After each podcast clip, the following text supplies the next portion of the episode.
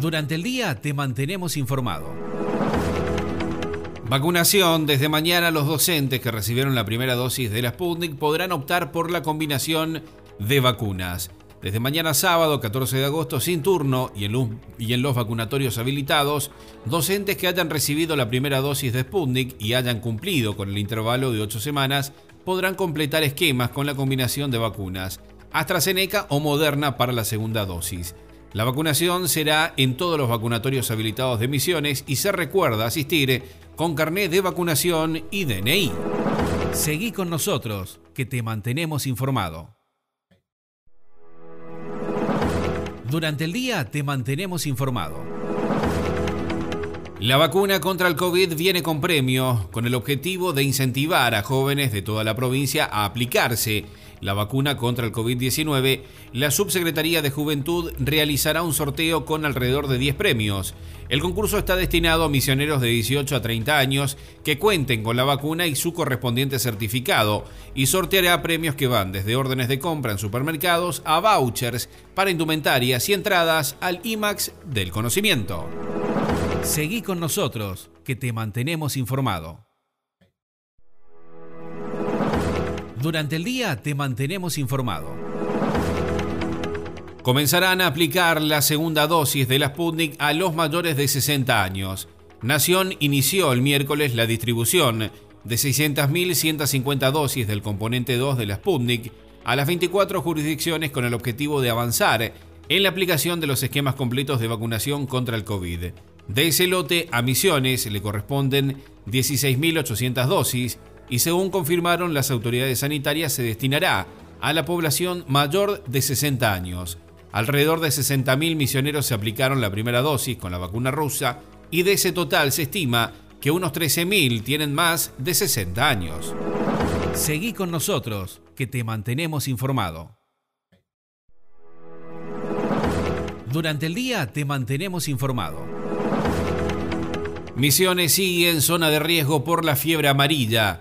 La vacunación casa por casa contra la fiebre amarilla que se realizó en municipios correntinos limítrofes condiciones encendió una luz de preocupación en la Tierra Colorada, producto de la sensibilidad en la población a la problemática epidemiológica que ya tiene como protagonistas a principales como el COVID y el dengue.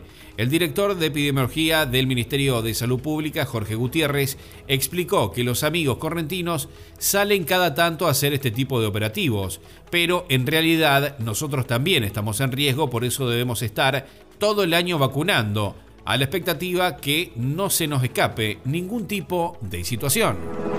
Seguí con nosotros, que te mantenemos informado. Durante el día te mantenemos informado. Más de 200.000 jubilados y pensionados misioneros recibirán un aumento del 12,39%. Así lo informó el jefe de UDAI Posadas, Mario Pichi Esperperie, a partir del anuncio efectuado por la titular del organismo, la licenciada Fernanda Raberta, basado en el aumento trimestral para las jubilaciones, pensiones y asignaciones. Este aumento incluye a más de 120.000 jubilados y pensionados de misiones y más de 80.000 misioneros con pensiones no contributivas. De esta forma, desde el 1 de septiembre, el haber jubilatorio mínimo ascenderá a 25.922 pesos. Seguí con nosotros, que te mantenemos informado. Durante el día te mantenemos informado. El IFAI entregó materiales para reactivar un emprendimiento textil en Posadas. El Instituto de Fomento Agropecuario e Industrial entregó chapas y materiales para reactivar un emprendimiento textil en el barrio Santa Rita fue durante una reunión de trabajo en las instalaciones del local que contó con la presencia de su presidente Claudelino Pérez, la secretaria Claudia de Olivera y el presidente del IFAI, Marcelo Rodríguez.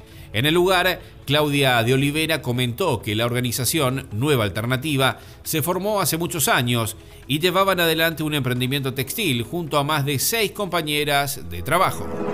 Seguí con nosotros, que te mantenemos informado. Durante el día te mantenemos informado. Alumnos donaron semáforos a Aurora. La PET número 39 del Soberdio tenía un sueño que comenzó en el 2016 con el objetivo de crear herramientas que sean útiles para la comunidad. Tal es así que se pensó en conjunto la idea de confeccionar semáforos. Los meses pasaron hasta que finalmente se enteraron que el municipio de Colonia Aurora no poseía semáforos y entonces decidieron donarlo. Fue así que el intendente de esa localidad se puso en contacto con el director del establecimiento, Sergio Vallejos, y así finalmente se concretó el obsequio, por lo que el funcionario agradeció muy emocionado. A partir de ahora la comuna contará con señales de tránsito que mejorarán la circulación de automóviles y de peatones. Seguí con nosotros, que te mantenemos informado. Durante el día te mantenemos informado. En el Soberdio otorgaron asistencia financieras a emprendedores y productores. El Instituto de Fomento Agropecuario e Industrial entregó asistencias financieras a diversos proyectos productivos del Soberdio. La actividad se llevó a cabo en la chacra del productor Rogelio Sturmer, ubicado en el paraje San Ignacio Bajo de esa localidad. Allí estuvieron presentes el intendente local, Roque Sobosinski, y el presidente del IFAI, Marcelo Rodríguez. En la oportunidad, las autoridades otorgaron asistencias para 10 emprendimientos productivos de la zona. En este contexto, el jefe comunal expresó Gracias al gobierno de la provincia contamos con estos beneficios para fortalecer a nuestros colonos, brindando las herramientas que sean necesarias, garantizando el crecimiento del sector productivo y económico en el municipio. Seguí con nosotros, que te mantenemos informado. Durante el día te mantenemos informado. El ETSE insiste con el aumento del boleto ingresó otro pedido al Consejo con un paquete de medidas solicitadas por la empresa. La comunicación oficial del cuerpo deliberativo fue bastante confusa, ya que en el resumen de la sesión ordinaria se mencionó que los ediles aprobaron como tablas un proyecto de comunicación para que el Ejecutivo Municipal realice las gestiones pertinentes a fin de regularizar los pagos de los subsidios provinciales y nacionales adeudados. No obstante, también giró a Comisión de Transporte el pedido de aumento de boleto único o bien el pago de una compensación municipal. Seguí con nosotros, que te mantenemos informado. Durante el día te mantenemos informado.